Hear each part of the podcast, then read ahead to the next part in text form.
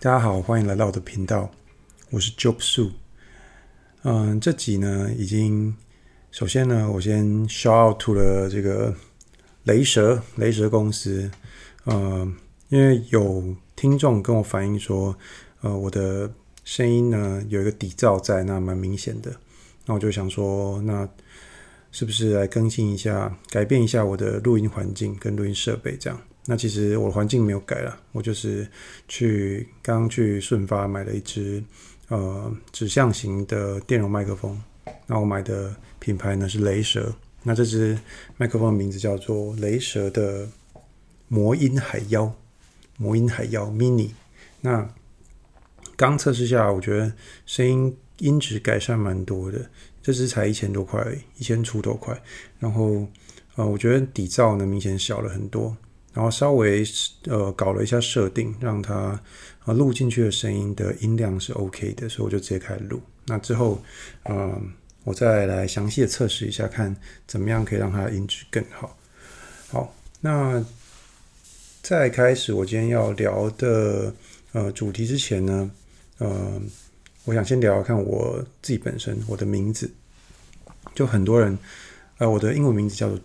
J.O.B，就是。呃，工作的那个 J O B，那所以很多人他在念我的名字的时候都会叫我 Job，但其实 Job 是呃，我知道大家会念成 Job，是因为可能是因为那个苹果之前的那个创办人嘛，Steve Jobs 的英文名字。那我的这个名字其实不是念 Job，应该要念 Job，Job 就是 Job 其实是呃。这个名字的由来是有一点典故的，就是他其实是一个圣经当中的人物。那这个人物呢，这个人物他就叫 Job，那中文的翻译叫做约伯。那其实圣经当中，圣经有六十六卷书嘛，那有一卷书就叫约伯记，所以呃，我这个名字就是正确念法应该是念 Job，不要再念错了，不是 Job。好，那以后有机会我来。可能可以讲一下，说为什么可以得到这个名字。那现在先来讲好了，先讲就是呃，以前不知道大家有没有就是经历过台湾的教育部刚开始推行这个英文教育的那个年代。那我呢，我那时候好像算是蛮蛮一开始就是开始推国小必须要学英文这件事情。然后呢，那个时候，因为我住乡下嘛，然后呃，乡下的我我老家在云林，那乡下的呃的英语教育资源呢，其实那时候就是补习班，然后我就被送到一间，我还记得那个那个补习班叫做吉德堡的补习班，然后第一天被送进去之后呢，呃，首先老师就问我说：“你有没有英文名字？”我就说没有，然后他就拿了一个签筒给我抽。就我就想，我靠，就是原来名字是用抽的，我不能自己选自己喜欢的嘛。然后，但是我那时候没有想太多，就抽，然后就抽出来呢，就是呃 J O B 这样子，J O B。然后老师也没有说什么，他就说哦，那你以后就叫 Job，所以我就拥有了这个名字。那后来呢，我知道这个名字的一些典故跟出处呢，就是后来的事了，有有以后有机会可以讲。好。那进入今天的正题，呃，我今天要聊的东西呢，接续上一集，就是呃，我做皮件，我学习做皮件的一个过程。那我学习做皮件，我上一集有提到说，是从我买的第一个第一个呃皮革包包开始，哎，后背包开始嘛。那呃，为了去修复这个这个包包，然后我就去。呃，买呃，我就上网找到了呃一间叫做以纺皮艺、以纺皮艺的公司。然后呢，我发现他们有在出，就是不知道大家有没有买过那种新手包，就是类似那种游戏大礼包，就是不知道大家有没有玩过天堂，或是玩过什么 RO 啊、石器时代，然后就是 步入年龄，就是你进去那个游戏，诶，你可能。过了新手村，或是呃解完新手任务，那有系统就会送你一个大礼包，可能有一些呃防具啊，有一些基本的装备啊，哦，比方说剑士，他就会给你一把长剑；法师他可能给你一把最普通的魔杖之类的木杖之类的，那让你就是不至于裸体去打怪。那我呢，就是套用到这个呃现实生活，就是。很多运动也会有一些新手包嘛，那做很多事情也有一些新手包。那像我以前玩团的时候，也有所谓的新手琴、新手套餐，然后给你一把吉他或电吉他，然后跟一个就是三千块音箱，然后你就可以开始开始你的那个摇滚摇滚之路。那我也就是去找了这个呃做皮革的一个新手包，然后里边就包含了缝线啊，包含了这个呃斩啊。哦，包含了这个打孔啊，或是呃尺啊，然后间距规啊之类的等等的一些基本的，然后缝针啊什么的，基本的一些手工具，这样。那买买到之后呢，其实它里边还有附一个，嗯、就是基本新手可以练习的一个小，就是小铅笔盒，小铅笔盒。那你只他已经帮你裁好了，所以你只要直接把它照着，就是那个孔位粘好、折好，然后开始就是缝，就是用你的那个十字缝把它缝起来，那它就会变成一个一个铅笔盒，那你就可以用。那我就是从这样子的一个一个契机，然后一个起点开始进入这个呃皮革工艺的。这个世界里面，然后在我我的整个一开始，呃，应该说，我到目前为止做制作皮革的过程，我都是自学，我都是上 YouTube 啊，就是国外像呃呃英文的或者是一些日本人，他们就有一些皮革手做的，他们就是嗯把那个。他们就是把用录影的方式，把那个他们做的方式的做法，然后最后的成品就是录影的方式做成 YouTube。那我就是一样画葫芦的去学，然后在里边就是偷学他们的一些每个就是不同我喜欢的皮匠的一些技巧，然后我也会在 IG 上面去找一些我喜欢的风格，然后就也用想的，就是。这种后设的方式去回推说，哎，他我喜欢他的这个风格，那他是怎么做出来的？那如果我想不出来，我可能就会去疯狂的去找那个这个作者有没有，就是开 YouTube，他有没有他制作的过程？那我觉得蛮幸运的是，我发现这种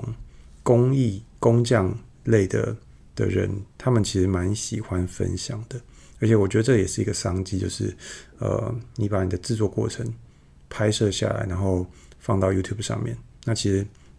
现在大家都很喜欢看一些什么 ASMR，或是呃一个东西可能耗时十个小时，那你把它呃缩时，把它的整个制作过程缩时的呈现出来的那种感觉，我觉得其实看起来是蛮疗愈的。那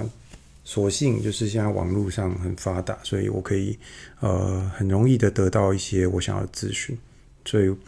我在学习制作。呃，皮件的过程，呃，其实是蛮快乐的。就是，呃，我开始试着做一些简单的东西，比方说证件套啊，呃，卡片套啊，卡夹，然后短钱短就是短夹、长夹这种的这些东西。那呃，也在做的过程中，就是我我觉得我自己还蛮，就是还蛮有勇气的。我开始做出来第一个。呃，长夹以后我就拿去呃给我身边周遭的朋友看，这样就是这是我做的这样，然后他们也给我的反应也还不错，这样他说哇，你可以做这样子，那你你还会做什么什么东西吗？这样子我可以请你帮我做吗？好，那我其实我接就是我有收就是收费啊，就是说呃他们请我做什么，那我会就是收一些费用这样子。然后，但是我一开始收的就都还蛮蛮便宜的，就是如果算进我的啊时间成本下去的话，其实都违和啦，就是如果我是一个老板的话，我这间店可能会倒这样子。但是我觉得做这个东西，我一开始的目的就是一个乐趣，这样没有想太多。然后我也我也就是很开心看到说我做出来的东西被人拿去使用的一个感觉。所以，嗯、呃，我回顾下来，我的皮件的作品最多的，呃。真的有成交，就是给人家人家拿去使用的，就是证件套这个东西。那在整个制作过程中，呃，因为我会一直去看，就是 IG 上，因为 I IG 不知道大家 IG 有没有使用起来，就是有一个感觉，它其实是会去呃抓你最常使用的看的一些关键字，然后所以当我开始玩。皮革以后，我的 IG 就是充满了一大堆的，呃，皮革工匠的 IG 账号。那我就从里面找到很多我喜欢的风格。那，呃，我在学习的时候呢，其实，呃，后来才发现，原来皮革的这个，因为你你你要做一个作品出来，你一定要先打版嘛，所以你会有一个版型出来。那其实不只是。就是皮匠们不只是会卖他们的呃实体产品而已，其实他们也会卖他们的版型。那也有一些皮匠会试出一些免费的版型在网络上，你可以直接下载下来，然后呃印出来，就是把它印到厚纸板上，然后再把它割下来，你就可以照着版型去去制作。当然，每一个皮匠他的工艺水平有高有低，就是一个高手。拿裁皮刀裁出来的皮片，跟一个菜鸟裁出来皮片，一定还是看得出不同的。高手他可能切口会非常的平整，而且垂直，但是菜鸟他他可能就是这边是往内凹，那然后另外一边可能是往外凹，就是整个会有瑕疵跟不平整。那高手对于边缘的处理跟新手的边缘处理也是天差地别。就是我觉得做皮件其实。真正要看出功力的话，就是从你的边缘，从一些细节去看。那还有你的缝线啊，打展打的，呃，打展打的平不平啊？有没有均匀啊？孔位有没有均匀？然后缝线缝的，就是有没有一致？有没有那个波浪状出来？一致的波浪状出来，那个就是看出一个皮匠的功力高低。那我在学习的过程中，其实呃，因为我一开始就是买那种新手礼包，那在这个做的过程中，我在慢慢去呃增加我的装备啊，就是就是买更多的配备这样。那在做过程中，其实呃我在选配备的时候，我觉得我这个人就是也蛮抠的啦，所以我觉得能用就好。所以其实不管是斩啊，不管是呃。刀子啊，裁皮刀啊，或者是呃缝线啊，或者是呃皮那个皮料啊，我都是呃看什么东西最便宜，我就是我就直接买，最便宜我就直接买，然后呃我也我也不会想太多，就是呃只要找便宜能用的就好。然后我也是做的蛮开心的，然后成品呢，呃也是能够被身边人一点接受，但是其实做到。做了一阵子吧，可能几个月、半年以后，呃，我发现就是比对我那些我觉得做的工艺水准很高的皮匠的的边缘处理的水平，还有一些缝线的处理，呃，我发现我自己做不出他们也他们做出来的那种水准，那这也导致了我。呃，其实对于制作皮件这个东西，就我发现我来到一个瓶颈，这样。那也是在最近，我才因为上一集我提到说我去过一个讲上个讲座，然后他提到了说你要敏捷尝试这件事情。呃，我也才下定决心说，哎，我真的要去好好的找一个老师来学习，呃，这个皮件的制作，然后。看可不可以改善我对于呃我的一些皮件的技术水平的的不扎实的部分的基本功的部分。然后我就其实，在找老师的过程中很，就是蛮快的。其实我很早很早就发现这个这个老师，他在他是台湾人，然后他在台北，他在台北有一个皮衣教室，然后但是因为我本身住苗栗的关系，所以我没办法去台北上课。但是所幸他有开，嗯，这个他有开线上的课程，然后可以。呃，用线上的方式来授课，所以我就呃购买了他的线上课。那让我很意外的是说，诶，我会先说我为什么会买他的课好了，因为他的 IG 上面其实他有放很多的他的学生的作品，然后我看下去之后，我说哇靠，就是这课应该是贵的有理由，因为他的作品的呃他的学生的作品的程度也是非常的，我觉得非常的够，我甚至。看不出这个作品到底是老师做的还是学生做的，那我所以我就觉得我对他的一个信任度其实是是有有一个预设的一个信任度在，然后再就要讲到说，呃，我上了这个课的一个感想，就是我现在才刚开始上课，那老师呢就开了一套一系列的工具清单，希望我去购买，那。这一系列的工具清单，其实里面他有讲到一句，就是一段我觉得对我来说是当头棒喝的一句话，就是他说：“呃，建议学生，嗯、不要去买便宜的材料跟工具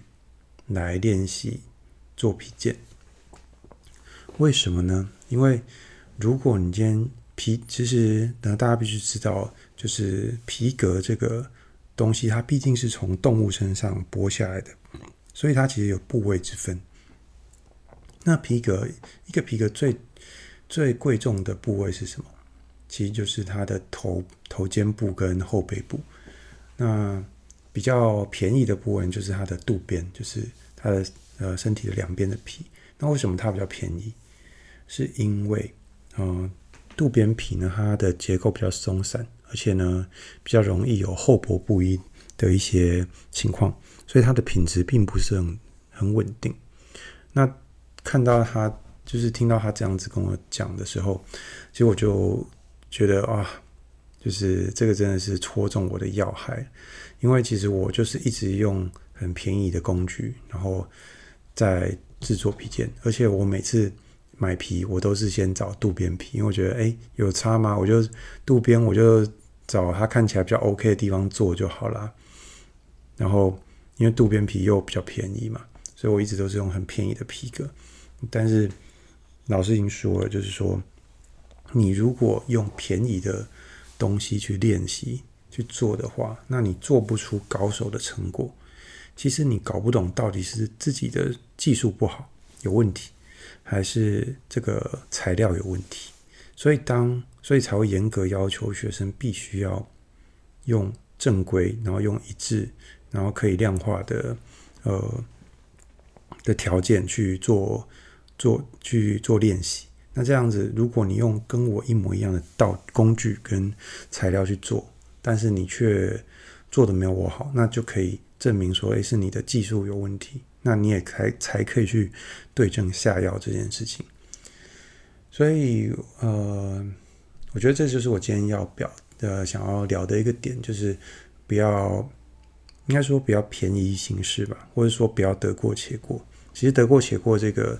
这个词也是呃我在以前求学过程中，就我小时候老师曾经对我下的一个评语。